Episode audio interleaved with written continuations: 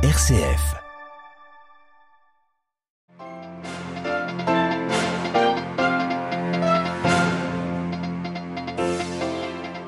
La Russie furieuse contre la Lituanie qui restreint le trafic de marchandises vers l'enclave russe de Kaliningrad, une conséquence des sanctions européennes contre Moscou pour son invasion de l'Ukraine. Début en France des consultations du président Macron pour trouver une solution à l'absence de majorité absolue à l'Assemblée nationale. Le morcellement du paysage politique contraint tous les acteurs à repenser leur rôle. La hausse des prix du carburant est mondiale, le Brésil n'y échappe pas, ce qui a provoqué le départ du président de Petrobras, la compagnie nationale, remercié par le président Bolsonaro. Israël s'achemine vers de nouvelles élections législatives. Moins d'un an après la formation du gouvernement, les deux principaux partenaires de la coalition se sont mis d'accord pour dissoudre la Knesset. Radio Vatican, le journal, Xavier Sartre.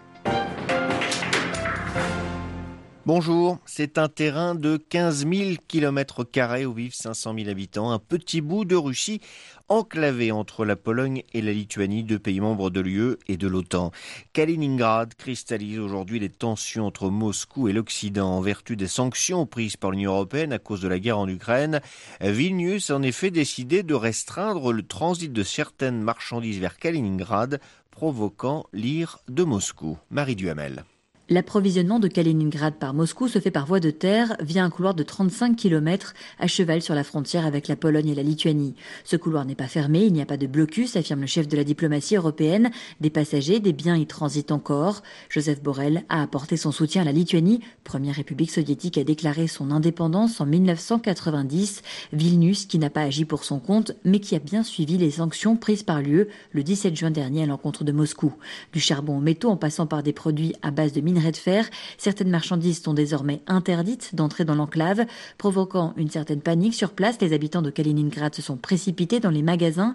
Le gouverneur du territoire russe a annoncé un acheminement par la mer la semaine prochaine pour calmer la population, mais cela n'est pas la réponse du Kremlin. La Russie se réserve le droit de répliquer à l'imposition de ces mesures jugées hostiles pour défendre ses intérêts nationaux, lit-on dans un communiqué. La situation est d'autant plus tendue que l'enclave est surmilitarisée. C'est là, par exemple, que mouille la flotte russe de la Baltique, Moscou qui affirme y avoir déployé des missiles capables de transporter des ogives nucléaires. Marie Duhamel.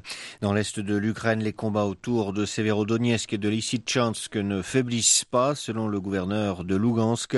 Les destructions infligées par les bombardements de l'armée russe y sont catastrophiques. Plus au sud, dans la région de Kherson, contrôlée par les troupes russes depuis plusieurs semaines, la russification avance après l'introduction du rouble et la distribution de passeports russes. C'est maintenant la télévision russe qui y est disponible gratuitement. 103,5 millions de dollars, c'est la somme récoltée lors de la vente aux enchères hier à New York de la médaille du Nobel de la paix du journaliste russe Dmitri Muratov, le rédacteur en chef du journal indépendant Novaya Gazeta.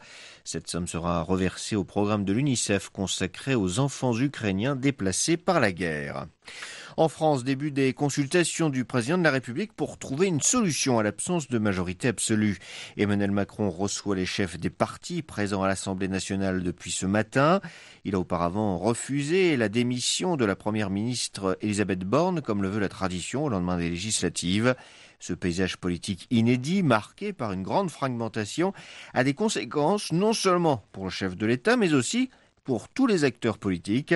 C'est ce qu'estime le politologue Arnaud Benedetti, rédacteur en chef de la revue Politique et parlementaire. Ça va euh, obliger les acteurs politiques à essayer euh, d'avancer par compromis, par négociation, qui euh, va d'une certaine façon approcher des modèles des pays européens, l'Allemagne, l'Italie, voire l'Espagne, où on construit des majorités à partir de compromis. Euh, c'est clair que la situation du Parlement aujourd'hui va nécessiter pour le pouvoir politique en France de trouver euh, des marges de négociation, euh, d'écouter les arguments des oppositions, d'éventuellement d'en tenir compte.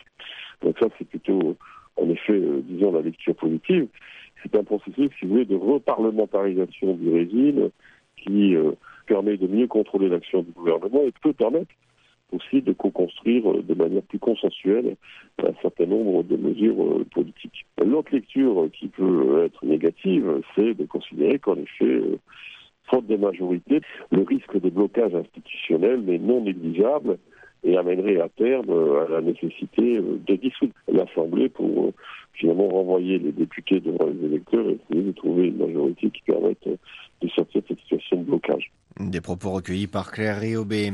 C'est du jamais vu depuis 30 ans au Royaume-Uni. Les cheminots britanniques entament aujourd'hui une grève de trois jours pour les emplois et les salaires.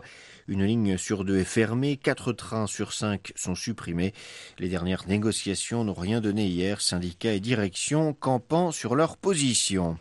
Des zones d'intérêt militaire interdites à toute présence humaine, c'est la solution présentée au Burkina Faso par le président de transition pour lutter contre la violence djihadiste. Il y aura ainsi deux territoires dans les régions de l'Est et du Sahel au nord. Cette annonce intervient dix jours après le massacre de Setenga où 86 civils ont été tués par des djihadistes. C'est l'une des pires tueries de l'histoire du pays. Pas facile au Brésil de diriger la principale entreprise pétrolière du pays dans un contexte de hausse générale des prix des carburants. José Mauro Coelho, le PDG de Petrobras, la compagnie pétrolière publique, a démissionné hier.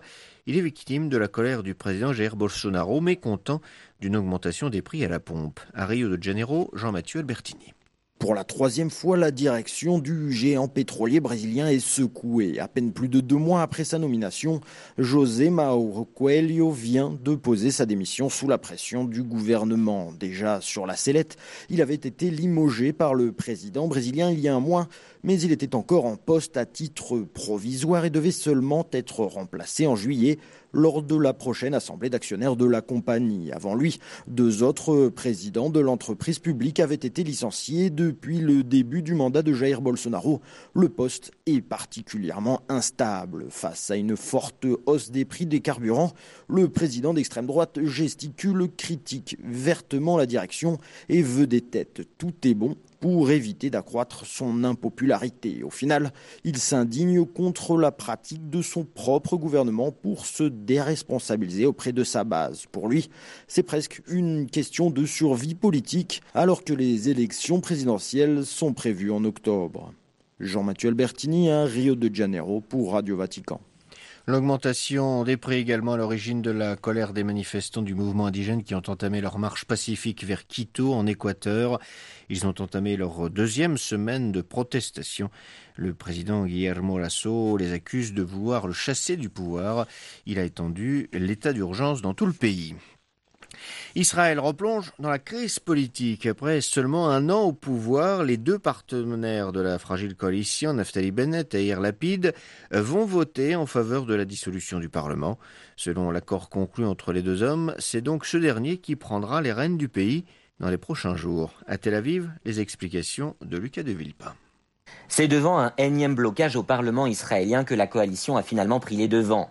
Hier soir, ses deux leaders, Naftali Bennett et son ministre des Affaires étrangères, Yair Lapid, ont annoncé qu'ils voteraient en faveur d'une dissolution de la Knesset la semaine prochaine.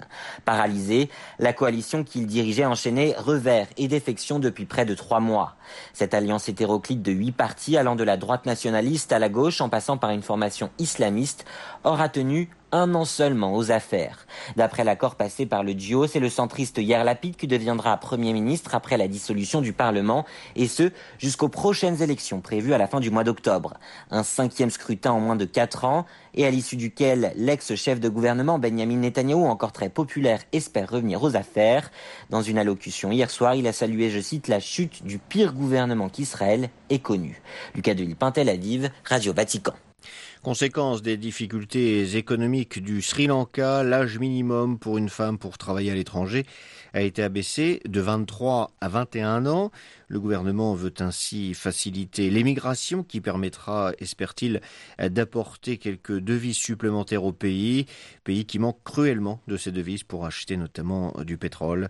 Cet âge minimum avait été instauré en 2013 après l'exécution en Arabie saoudite d'une Sri Lankaise de 17 ans de la mort d'un enfant dont elle avait la garde. L'âge minimum reste cependant à 25 ans pour celles qui désirent travailler en Arabie saoudite.